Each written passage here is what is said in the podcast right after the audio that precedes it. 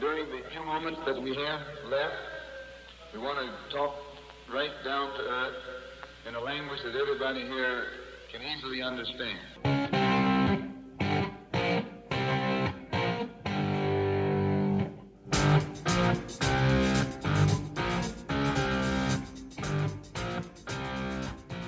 Hola, ¿qué tal? Bienvenidos a este sexto episodio de la tercera temporada de Fútbol Vertical, en el cual hablaremos del sorprendente arranque del Stuttgart en la Bundesliga. Por supuesto que también haremos el repaso del derby londinense, además de la previa de las semifinales de ida de la Conmebol Libertadores y por supuesto analizaremos a fondo la jornada número 6 de la Liga EA Sports. Y precisamente con eso vamos a arrancar aunque ahora, a diferencia de lo que normalmente hacemos, lo haremos de atrás hacia adelante, ya que este domingo en el Civitas Metropolitano vivimos el Atlético de Madrid 3, Real Madrid 1. Sí, victoria colchonera en el derby de la capital española gracias a las anotaciones de Álvaro Morata al minuto 4 y al minuto 46. Además de que entre medias Antoine Griezmann al minuto 18 puso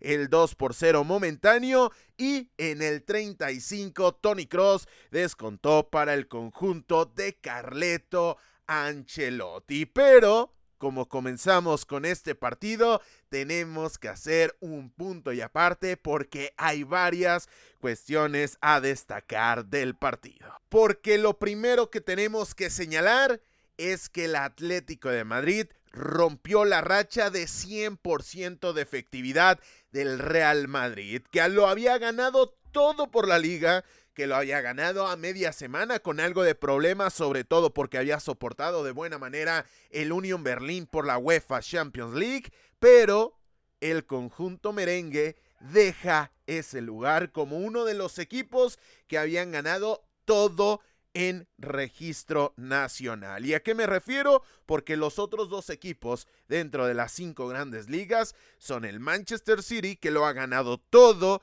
en la Premier League, y el conjunto del Inter de Milán. Pero lo que también es importante aseverar, que ninguno de los dos tiene 100% de efectividad en lo que va de la campaña en duelos oficiales. ¿Por qué? Porque el Manchester City termina cayendo contra el Arsenal y si no quieres tomar ese enfrentamiento como oficial, pues finalmente en la Supercopa de Europa igualó a uno con el Sevilla, más allá de que posteriormente se terminó quedando con el título. Y del otro lado, el Inter de Milán, con muchas rotaciones, eso sí, terminó igualando en Donosti frente a la Real Sociedad por la UEFA Champions League. Así que el Real Madrid deja ese binomio en solamente dos efectivos, a lo que antes de este fin de semana era un trinomio teniendo al Manchester City, al Inter de Milán y al propio Real Madrid como los únicos equipos con pleno de victorias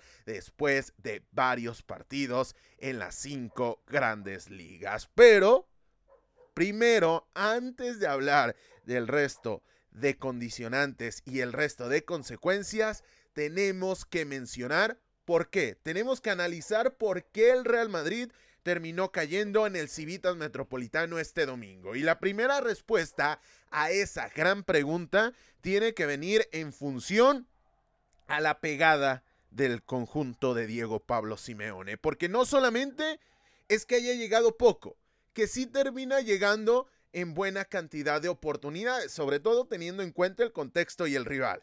Pero aquí de la pegada tenemos que ponderar el momento de hacer las anotaciones. Minuto 4, apenas arrancaba el partido, gran centro de Samulino por el costado de la izquierda, remate de Álvaro Morata para poner el primer gol del encuentro. A partir de ahí, cuando comenzaba a carburar un poco más el equipo de Carleto Ancelotti, transición rápida y centro de Saúl Ñíguez, remate de Antoine Griezmann para poner el dos goles por cero. Mejora el Real Madrid. Inclusive, otra de las respuestas dentro de esta gran pregunta tiene que ser porque el conjunto madrilista no alcanza a empatar el partido antes del descanso, momento en el cual era muy, muy superior el conjunto merengue. A partir del 32 del 33 vivimos los mejores momentos del equipo de Carleto Ancelotti. Desafortunadamente para ellos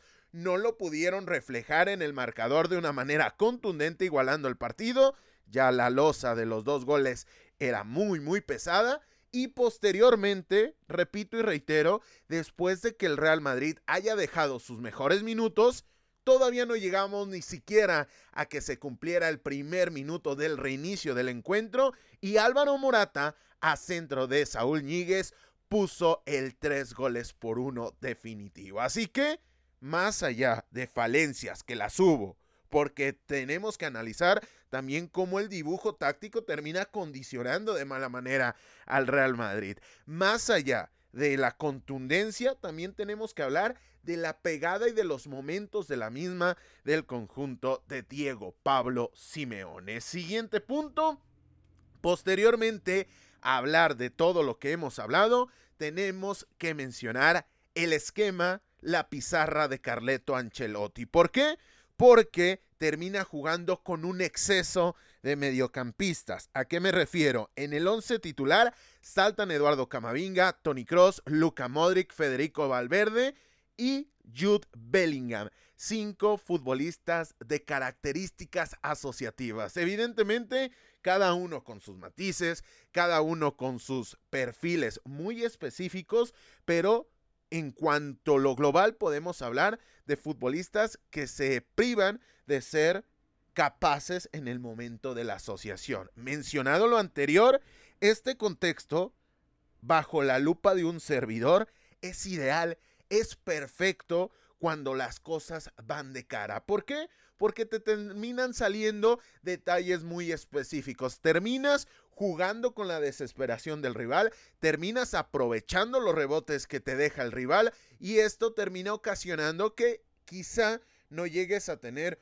una gran pegada en el momento de mínimos. Pero cuando el contexto es de máximos o cuando menos el contexto termina siendo favorable para tu conjunto, haces demasiado daño y es mucho más sencillo poner el dedo en la llaga y terminar causándole mucho más estragos al esquema rival. Para muestra, como gran muestra de esto que estoy diciendo, la Eurocopa del 2012. En cuanto a la final, que terminamos viendo la mejor versión, inclusive mejor que en la Copa del Mundo, frente a la selección italiana del conjunto, en ese momento dirigido por Vicente del Bosque. Esto solamente como un tanto de background, un tanto de contexto para explicar lo que estoy mencionando, porque con este exceso de mediocampistas, el conjunto del Real Madrid, en el momento que no le terminaban saliendo las cosas, comenzó a palidecer no solamente de ideas, que también, sino de soluciones, cosa que cuando ingresó José Lu en la segunda mitad, de manera tenue, repito, los mejores minutos del Real Madrid los vivimos en el primer lapso con este esquema. Pero en la segunda mitad, cuando finalmente se ve un Real Madrid un tanto más capaz de competir en mínimos, fue cuando precisamente ingresó José Lu, así que hay que cuestionar la pizarra de un Carleto Ancelotti que un día antes había mencionado la dificultad que suponía dejar fuera a alguien del medio campo. En este caso, a quien deja fuera es Aroel Chouameni, dentro de los más habituales. Y esto es otro tema con respecto al conjunto merengue. ¿Por qué? Porque tendríamos que analizar cómo ha rotado y cómo realmente por momentos da la sensación de que no encuentra la tecla el seleccionador de Brasil o eventual seleccionador de la verde amarela, hoy director técnico del conjunto madrilista. ¿Por qué? Porque ha optado por el medio campo del músculo y hoy finalmente no sé si ante la presión de la plantilla, no sé si ante la presión de la prensa o ante esa cosquilla de no dejar en el banquillo a Luca Modric y a Tony Cross, en especial me parece que le cuesta mucho el partido a Luca Modric, está terminando por dar bandazos en cuanto a la idea y en cuanto al propósito general que quiere terminar proyectando el conjunto del Real Madrid. Dicho lo anterior, tenemos que mencionar el tremendo partidazo de Álvaro Morata, doblete, el primer canterano del Real Madrid en la historia de la liga que le termina marcando al conjunto merengue y también tenemos que mencionar a Samu Lino. ¿Por qué? Porque este futbolista que estaba cuestionado para mantenerse en la disciplina colchonera termina dejando dos, cuando menos dos jugadas realmente de crack. Y hay que voltear a ver la primera asistencia porque es un centro medido perfecto para las características de Álvaro Morata. Inclusive en la segunda anotación tiene cierto protagonismo por cómo aprovechó la espalda, en este caso de un Lucas Vázquez que no la tuvo consigo. Lo mismo con Fran García, que de momento no le he encontrado un tramo interesante con este Real Madrid. Le va a costar, viene del Rayo Vallecano, otro tipo de contexto, otro tipo de responsabilidades, otro tipo de rivales, o, sobre todo otro tipo, porque todavía no es que haya enfrentado a los pesos pesados europeos, otro tipo de intensidad en el momento de enfrentar a los mismos rivales. Y aquí le cuesta bastante a dos laterales muy altos, los cuales termina proponiendo Carleto Ancelotti, cuestión que fue muy bien aprovechada, en especial por el costado izquierdo, por un Samolino que termina dejando un auténtico partidazo. Siguiente punto nos termina haciendo voltear hacia el partidazo o un partido aceptable para dejar este término del partidazo a Samulino y a Álvaro Morata, que me parecen los dos futbolistas más importantes de los colchoneros, para Antoine Griezmann y para Saúl Níguez. Primero, hablar de Griezmann, porque no solamente consigue la segunda anotación que termina siendo fundamental para la evolución del partido, sino que en labor reactiva, y esto me parece muy interesante porque nunca me había puesto solamente a voltear a ver lo que hacía Antoine Griezmann en un gran partido sin el esférico. Sí, en el momento que tiene que defender y asumir una postura extremadamente reactiva lo hace y lo hemos visto despejar balones y lo hemos visto llegar a coberturas, pero en este caso tampoco es que haya sido el partido de más trabajo silencioso de Antoine Griezmann. Lo que sí, la tremenda capacidad que tiene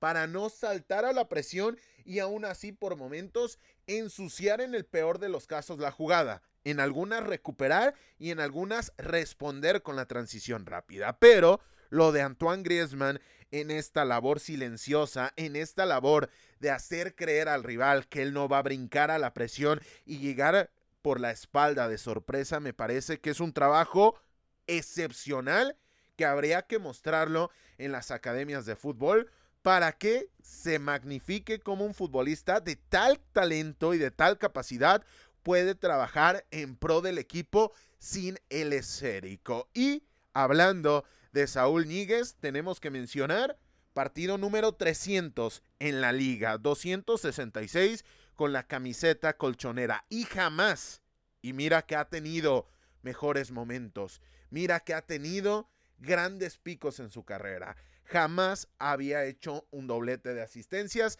así que Saúl Níguez termina dejando una gran, gran actuación. Repito y reitero, tanto Antoine Griezmann como Saúl Níguez no es que hayan tenido un partido con muchos defectos, pero es que si volteas a ver, cuando menos para visión de un servidor, el partido que deja Álvaro Morata y Samuel Lino, tenemos que poner un escalón por encima, quizás solamente uno, pero un escalón por encima lo que terminaron dejando el español y el ex del Valencia, que yo repito y reitero, se dudaba si tenía hueco y lugar en esta plantilla. Siguiente punto, y ya prácticamente terminando con esto y regresando al Real Madrid, hay que mencionar que el cuadro de la Casa Blanca registró un 63% en la posesión del balón, lo cual es alta tampoco es absoluta, tampoco es que estamos viendo un dato totalmente revelador, pero la realidad es que tuvo muy poca claridad con tal posesión del esférico. ¿Por qué? Porque el Atlético de Madrid con la ventaja le cedió por completo la iniciativa y la realidad es que de no ser por un remate de Antonio Rudiger y un remate previo de Aruel Chamení, no es que hayamos tenido las máximas sensaciones de peligro. Tan es así que Jano Black realmente no tuvo una gran atajada, una grandísima atajada que haya mantenido dentro del encuentro al conjunto colchonero. Así que no solamente hay que quedarnos con esa sensación de que anotó el Atlético de Madrid, se terminó por defender de muy buena manera y se olvidó del partido, inclusive en los últimos instantes la posesión del balón le terminó perteneciendo al Atlético en un tramo muy específico y realmente en los últimos segundos del partido. Pero eso habla a las claras de cómo terminó siendo la actuación del equipo de Carleto Ancelotti en esta ocasión. Y por último, hay que mencionar que es el primer día en esta temporada 2023-2024 que se notan en demasía las ausencias. Y ya no hablemos de Karim Benzema y no hay que irnos más atrás. Solamente quedarnos con tres ausencias fundamentales. Número uno, la de Thibaut Courtois. Realmente, y que si no se lo pregunten al Chelsea, hay una tremenda diferencia entre Thibaut Courtois y Kepa Rizabalaga. Número dos, la de Eder Militao, porque David Alaba termina teniendo una actuación realmente discreta, inclusive errática, porque en su zona terminan surgiendo las tres anotaciones, que por cierto, no lo mencioné, o quizá lo mencioné entre líneas, pero hay que puntualizarlo. Los tres goles terminan llegando de remate de cabeza. Y número tres, Vinicius Jr., que se preveía que cuando menos podía salir a la banca, no termina arriesgándolo el técnico italiano al futbolista brasileño. Sabemos que es un proceso de a poco, pero se había hablado en la previa de que podía salir a banca. En este caso no termina por activar esa posibilidad Carleto Ancelotti. Así que este domingo ha sido la primera ocasión en la cual se termina notando en demasía las ausencias en el Real Madrid. Todo lo anterior hablando del último duelo de la sexta fecha en España, pero previamente la jornada comenzó el viernes con el Deportivo a la vez 0 Athletic Club 2. Anotaciones de Iñaki Williams al minuto 18 y de Ohiam Sanset al minuto 76 pusieron cifras definitivas al partido, así que se termina confirmando el buen arranque del Athletic Club de Ernesto Valverde que desde la jornada número 1 no cae en la actividad de la Liga Española. Ya para el sábado, el Girona le ganó 5 a 3 al Real Club Deportivo Mallorca de Javier Aguirre, gracias a las anotaciones de David López al minuto 26, Arten Dovic al minuto 33 vía penal, Iván Martín al 37, Yangel Herrera al 45 y Sabio Moreira al minuto 57. Previamente había puesto arriba en el marcador al conjunto de La Palma, Vedad Muriki vía penal al minuto 4 y finalmente en el tramo final Adem Prats puso los últimos dos goles del conjunto del Mallorca al minuto 88 y al 90 más 5. Aquí hay que señalar dos cuestiones. Número uno, solamente quedan dos invictos en la liga EA Sports en este momento. Y Girona es uno de ellos. Difícil de creer, en especial teniendo en cuenta el segundo punto. ¿Por qué? Porque está sobreviviendo de buena manera la vida sin Oriol Romeo, un futbolista que se tornaba como fundamental o que se preveía como la pieza fundamental en el gran trabajo de Mitchell la temporada anterior. En este caso, se ha ido al Fútbol Club Barcelona y han salido las cosas de buena manera para este conjunto que desde los despachos, trayéndole talento a Mitchell, han hecho de muy buena manera las cosas. Pero además, dentro del terreno de juego, repito y reitero, es uno de los dos invictos en lo que va de la competición. Y eso que ni siquiera he mencionado a Valentín el Tati Castellanos. Posteriormente, en Pamplona, los Asuna terminó igualando sin anotaciones ante el Sevilla de José Luis Mendilíbar para que el penúltimo partido de este sábado fuese el Fútbol Club Barcelona 3, Real Club Celta de Vigo 2 en un partido en el que el conjunto visitante se puso arriba en el marcador con la anotación de Jorgen Star Larsen al minuto 19 y posteriormente al 76 cayó la segunda anotación del cuadro de Rafael Benítez a manos de Anastasios Dovicas, el ex del Utrecht, al minuto, repito y reitero, 76. Y el partido terminó 3 a 2. ¿Por qué? Porque Robert Lewandowski al 81 y al 85 puso el 2 goles por 2 y finalmente Joao Cancelo al 89 puso el 3 a 2 definitivo. Primero, señalar en los puntos a mencionar de este encuentro. Fue un buen partido del cuadro de Rafa Benítez. Buen partido. No podemos llegar a ser los resultadistas que se puede llegar a ser teniendo en cuenta de que le sacan el encuentro al técnico español. Pero eso hablando a términos globales. Un buen partido a secas del conjunto de Rafa Benítez. ¿Por qué no podemos hablar de una actuación destacadísima del Celta de Vigo si termina cayendo en los últimos instantes. Pero si sacamos los últimos 10 minutos, es que vivimos 80 minutos espectaculares del conjunto del Celta de Vigo. 80 minutos en los que Rafa Benítez le termina ganando por completo la plana a Xavi Hernández pero desafortunadamente este Celta de Vigo se está convirtiendo, y esto a lo mejor es una expresión muy pasada de moda y muy local, se está convirtiendo en el llamerito. ¿Por qué? Porque ha dejado grandes sensaciones. Contra la Real Sociedad deja una buena actuación. Contra este conjunto del Fútbol Club Barcelona, uno de los abocados a pelear por el título, termina dejando un buen partido y 80 minutos espectaculares. Pero aún así están en puestos de descenso. Paciencia para este centenario Celta de Vigo. ¿Por qué? Porque están haciendo las cosas muy bien, están sobreviviendo sin Gabri Veiga, cuando menos en las sensaciones, y más temprano que tarde, yo puedo prever que las cosas les van a salir de una mejor manera.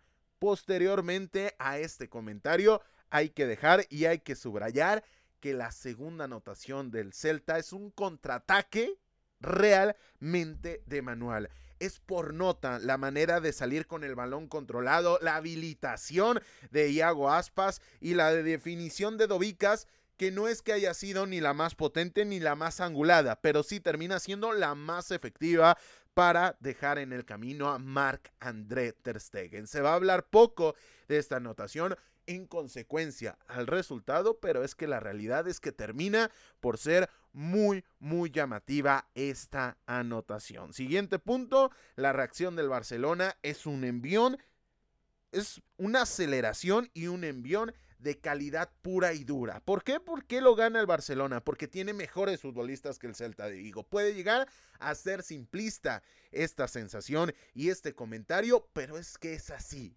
Cuando, sobre todo en una de las anotaciones, tenemos una fabulosa habilitación de Joao Félix a la llegada de Robert Lewandowski, que termina definiendo, dejando sin oportunidad al, al, meta del Celta de Vigo. Y a partir de ese comentario tenemos que denotar que el Barcelona, si bien es cierto que esto no suene para nada quitarle mérito, termina respondiendo de una manera bravía, de una manera contundente, pero de una manera sustentada en la calidad de sus futbolistas. ¿Por qué? Porque había tenido momentos complejos, había tenido momentos de poca lucidez y con nueve minutos les alcanza para llevarse el triunfo en Montjuic. Último punto, primera buena actuación de Joao Félix en un contexto apremiante. ¿Y a qué me refiero? No es que le quite mérito a lo que vivió contra el Betis, no es que le quite mérito a lo que vivió contra el Victoria Pilsen, pero sí quiero mencionar que tiene un tremendo mérito tener este tipo de actuaciones con pocos minutos, con poco espacio porque se estaba defendiendo con muchos efectivos el conjunto de Rafa Benítez en el último tramo y terminar poniendo la claridad que el futbolista portugués le puso a ciertas jugadas. Así que yo nunca me he escondido bajo esta premisa. No soy el principal fanático de Joao Félix, sobre todo porque creo que va a terminar premiando su actividad en los, en los contextos no sencillos, pero en los cuales le salgan más de cara las cosas al Barcelona. Y ahora ha terminado por responder en un contexto en el cual el equipo Volgrana estaba contra las cuerdas. Como también contra las cuerdas estaba el Unión Deportiva Almería cuando perdía el partido por las anotaciones primero de Diego López al minuto 14. Ojo con Diego López, está haciendo las cosas realmente de manera muy, muy destacada. Empató en ese momento Sergio Arribas al 59. Posteriormente, cuatro minutos más tarde, Javi Guerra puso el dos goles por uno favorable para el conjunto de Baraja, pero instantes posteriores al 69, el conjunto de la Almería, de nueva cuenta a cargo de Sergio Arribas, puso el 2 por 2 definitivo. Aquí tengo que hacer un comentario, tengo que hacer un punto y seguido porque ha sido sorprendente lo de este Valencia, que ha caído, sí, ya perdió, no es un equipo invicto, no es que esté peleando de momento por meterse en el top 3, pero es realmente destacado lo que está dejando el conjunto de Rubén Baraja. Y lo que también quiero mencionar, y para borrarles un poco la sonrisa a los aficionados chess, la realidad es que por más que está haciendo de mala manera desde los despachos las cosas Peter Lin, las cosas le están saliendo a pedir de boca. Número uno, ha mantenido la categoría en una cita tan complicada como la campaña anterior.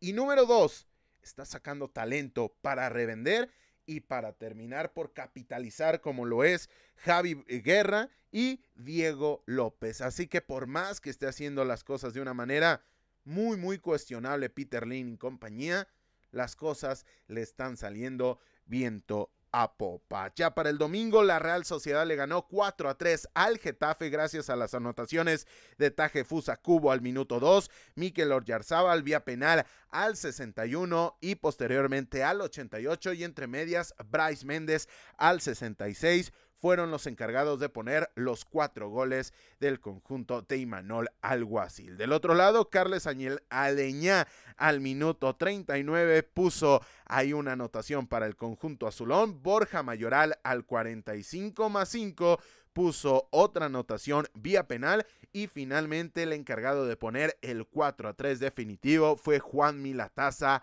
al 90 más 2. Como también definitivo fue el Rayo Vallecano 1 Villarreal 1. Anotación de Quique Pérez al minuto 16 para el conjunto del Rayo y posteriormente Alexander Sorlot puso el 1 por 1 definitivo. Mismo marcador con el que el Real Betis Balompié en el Benito Villamarín terminó igualando frente al conjunto del Cádiz que se puso arriba en el marcador con anotación de Christopher Ramos al 41 pero Guido Rodríguez con una plástica anotación al 60 puso el 1 por 1 definitivo. Antes, quizá me equivoqué, Christopher Ramos puso el 1 por 0 y Guido Rodríguez el 1 por 1. Aquí señalar el buen partido del meta del Cádiz, de Ledesma, que dejó una actuación y dejó más de una parada real destacable. Finalmente, la Unión Deportiva Las Palmas en el Gran Canaria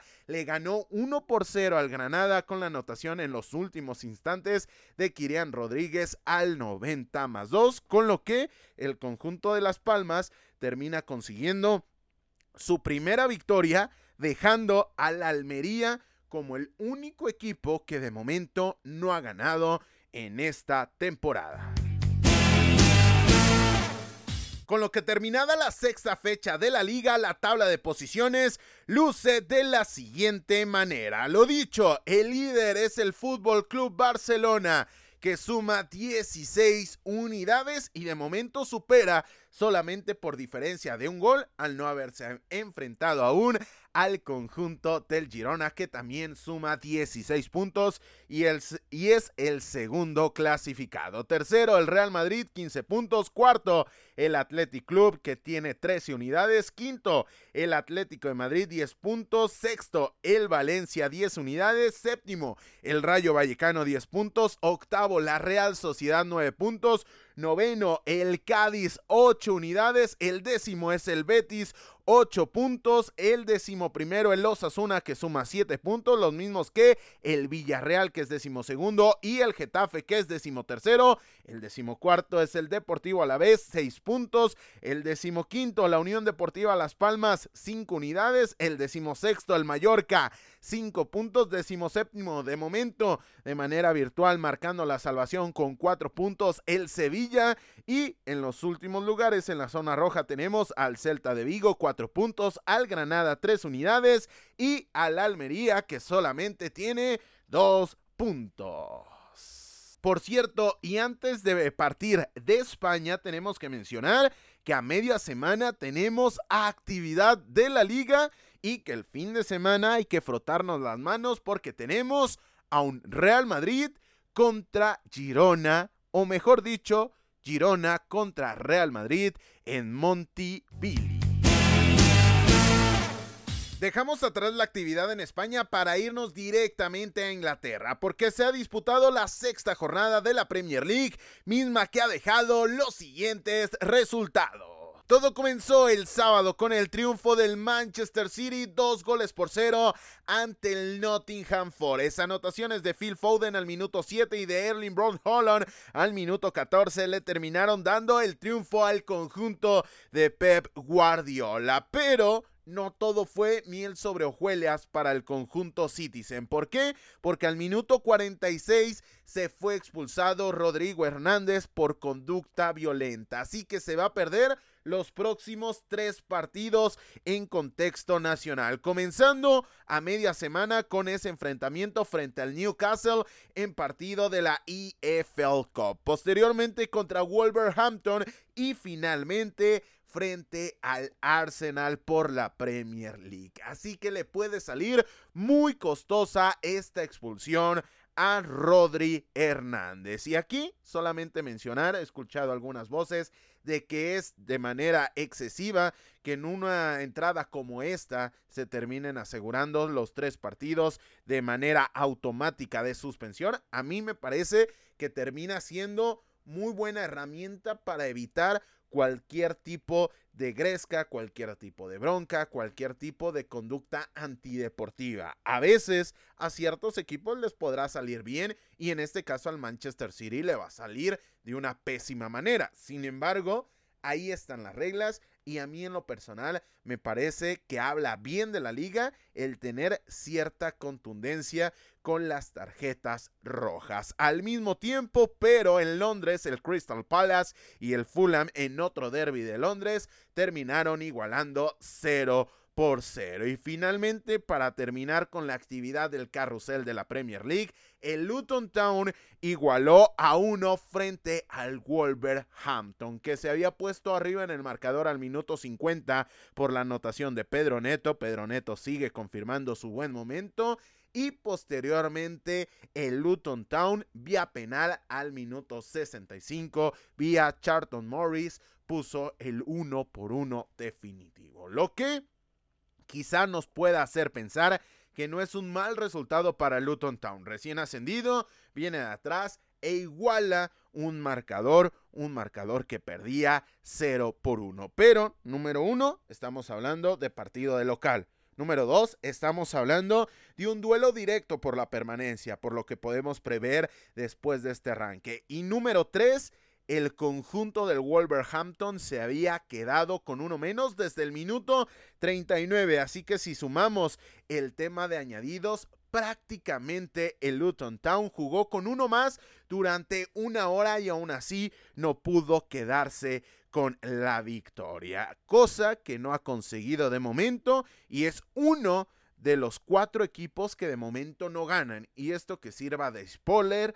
porque todavía no hemos hablado ni del Bournemouth, ni del Burley, ni del Sheffield United, los otros tres equipos que no han podido ganar en lo que va de la campaña.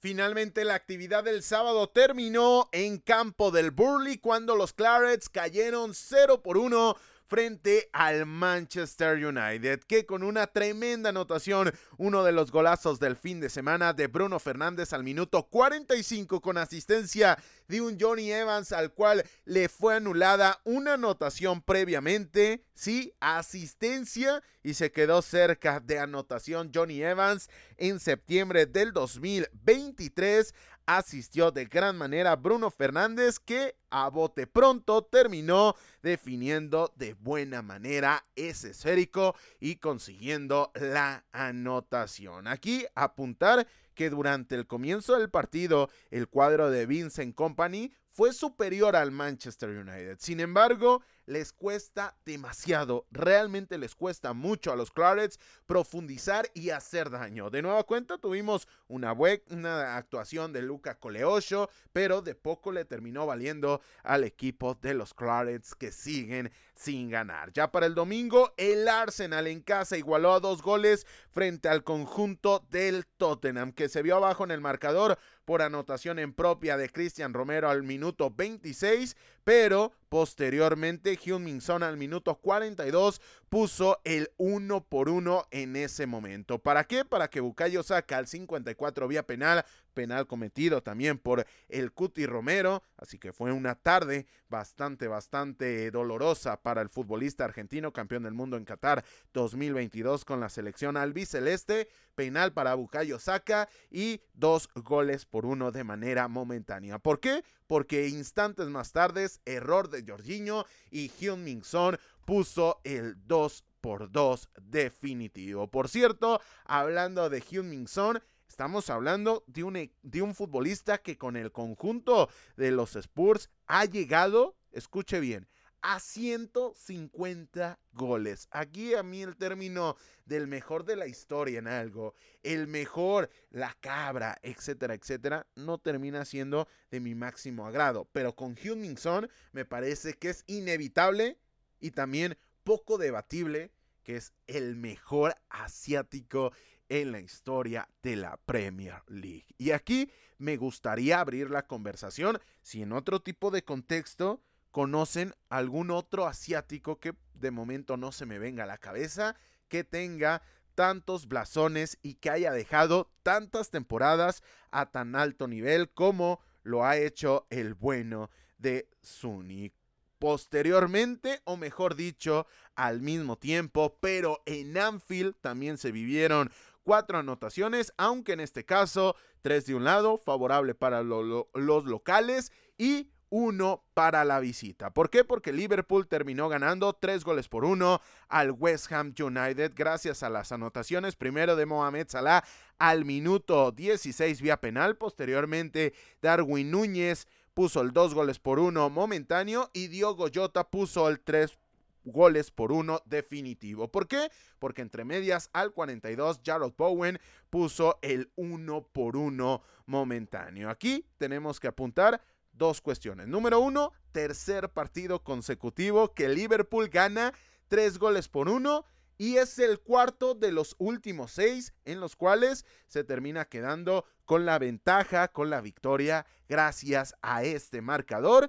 Y número dos, cuarto partido consecutivo en el que el conjunto de Jürgen Klopp hace tres anotaciones.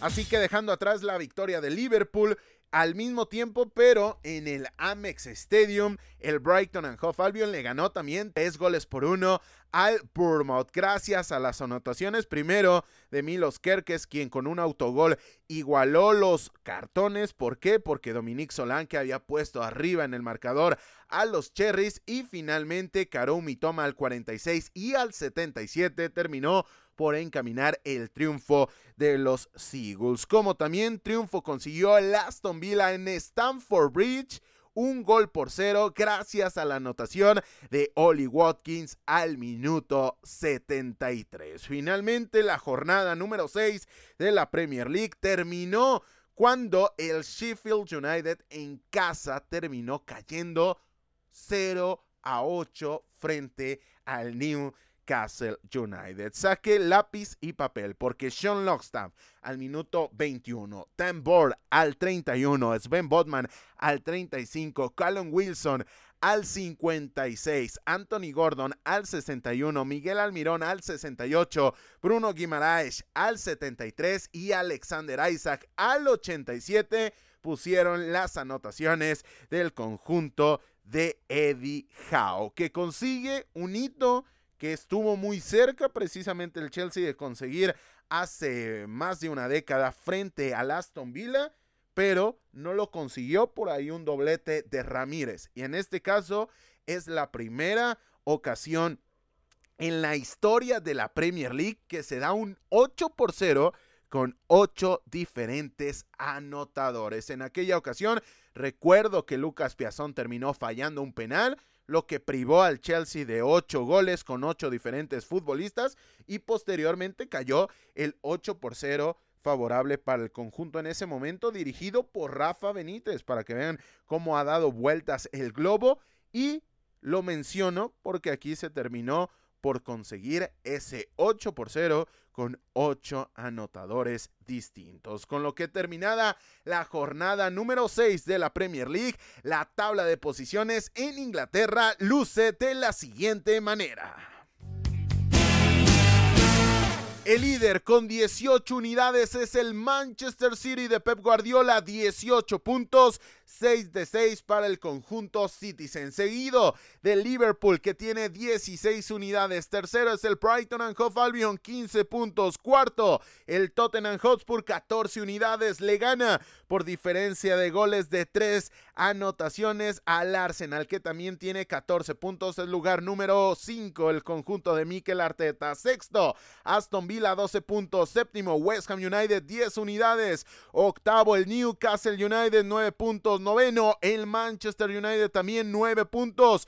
Diferencia de ojo, 9 goles por debajo del Newcastle United. El Crystal Palace es el décimo lugar de la tabla, 8 puntos.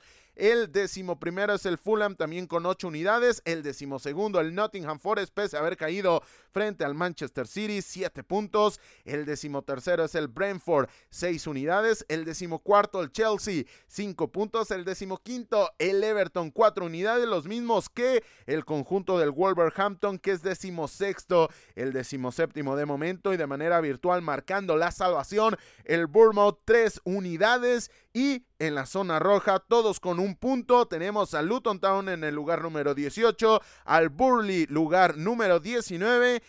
y al Sheffield United un punto diferencia de menos 12 en el fondo de la tabla, teniendo en cuenta que el Luton Town y el Burley tienen duelo pendiente mano a mano. Y por cierto, antes de irnos de Inglaterra, recordar y reafirmar que a media semana tenemos actividad de Carabao Cup, en donde destaca ese Manchester City contra Newcastle y por supuesto el Chelsea contra Brighton and Hove Albion. Además, de que tenemos un Liverpool contra Leicester City que más allá de que sea un duelo interdivisional es real, realmente muy llamativo.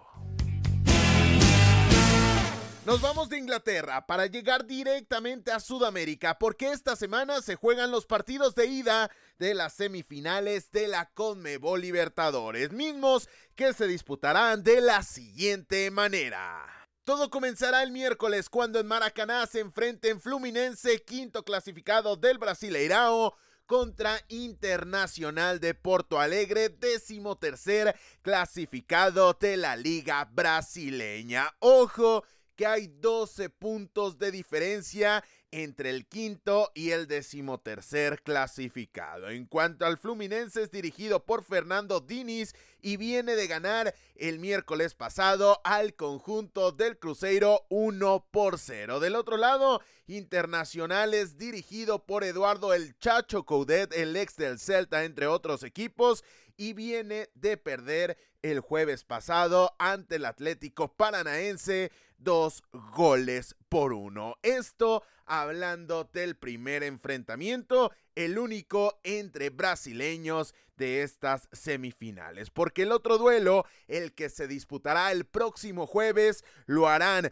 el conjunto de Boca Juniors, octavo clasificado del Grupo B de la Copa de la Liga Argentina. Hay que recordar que esta competición está dividido en dos sectores y Boca Juniors es el octavo del grupo B que se enfrentará al Palmeiras segundo clasificado del Brasileirao. Así que Aquí, más allá de que sean contextos diferentes, la realidad que lo de Palmeiras es mucho, pero mucho más destacado que la actualidad del conjunto de la Boca. Que por cierto, para que se magnifique y para tener un tanto más el contexto de qué significa ser el octavo del grupo B, esto habla de que Boca suma 7 de 18 unidades posibles de momento. Así que bastante, bastante rezagado el conjunto que en estos momentos dirige Jorge Almirón que viene de empatar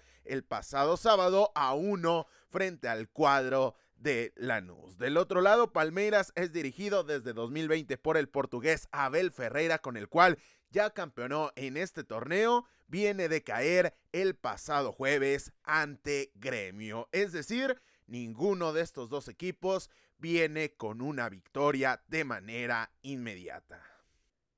Esto hablando de la Libertadores, pero aprovechando el viaje sudamericano, esta semana también se disputarán los duelos de ida de la Sudamericana, mismos que serán el Corinthians contra Fortaleza, duelo entre brasileños que se enfrentarán el próximo martes y el miércoles previo al duelo entre Fluminense e Internacional de Porto Alegre se medirán la Liga Deportiva Universitaria de Quito y Defensa y Justicia. Ecuador contra Argentina, en este caso en versión de clubes. Así que estén muy pendientes de nuestras redes sociales, que ahí estaremos reportando todos los detalles de estos enfrentamientos, tanto Libertadores como Sudamericana, y quizá, quizá vengan sorpresas al respecto de estos duelos. Así que muy, muy pendientes de nuestras redes sociales, arroba Vertical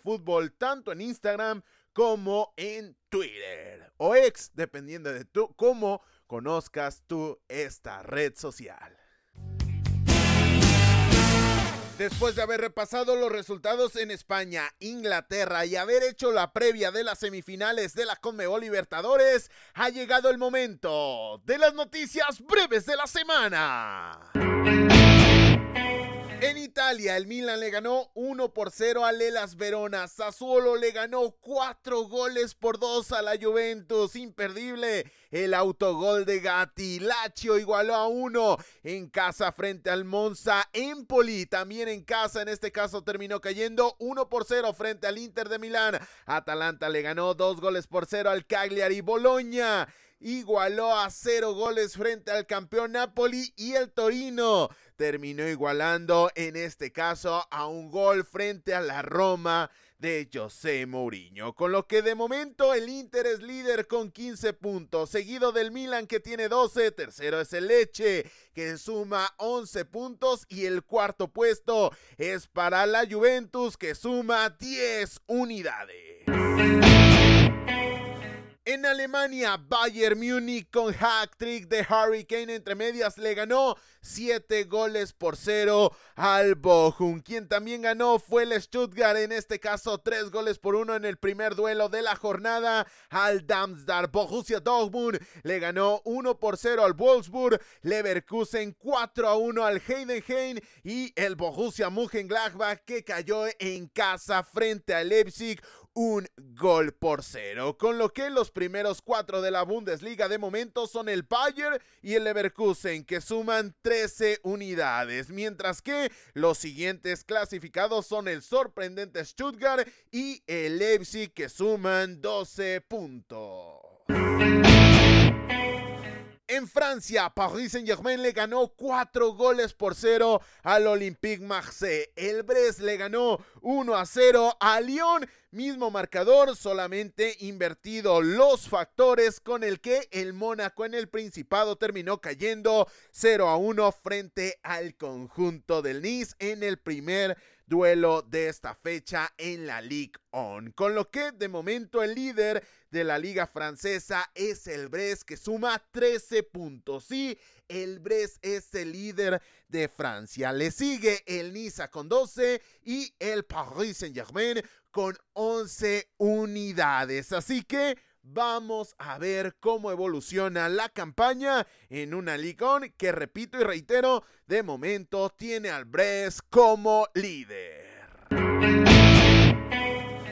Portugal, Porto le ganó dos goles por uno al Gil Vicente. Portimonense terminó cayendo en casa 1 a 3 frente a Benfica y el Sporting Braga le terminó por ganar cuatro goles por uno al Boavista, con lo que a falta de que el Sporting Club este lunes se enfrente al Río Ave, el líder de momento de la Liga Portugal en solitario es el Porto que suma 16 unidades. Le sigue el Benfica con 15, el Sporting con 13 y el Boavista que se quedó también con 13 puntos. Finalmente, en Brasil, Sao Paulo, por primera ocasión en su historia, luego de igualar uno por uno en el partido de vuelta y gracias al gol que había conseguido en la ida, se ha proclamado campeón al ganar el global dos goles por uno frente al conjunto de Flamengo por primera ocasión en su historia. Así que el conjunto paulista se ha consagrado monarca de la Copa Brasileña, repito y reitero, por primera ocasión en su historia. Eso sí, para dar un poco de contexto, la Copa do Brasil solamente tiene disputándose desde 1989. Con esto llegamos al final de este sexto episodio de la tercera temporada de Fútbol Vertical. Recuerda, suscríbete al canal en donde quiera que nos escuches para que te enteres de cuando esté disponible un nuevo episodio porque esta temporada estará muy cargada de actividad. Y recuerda seguirnos en redes sociales para que te enteres de lo que viene en el proyecto, además por supuesto de la actualidad del fútbol internacional. Estamos en Instagram y Twitter y nos puedes encontrar de manera indistinta con el usuario de arroba vertical sin más por el momento y en nombre de todos los que hacemos posible la realización de este podcast, yo soy Carlos Alberto Valdés que te recuerda que no olvides disfrutar del balón porque el fútbol cada vez es más vertical.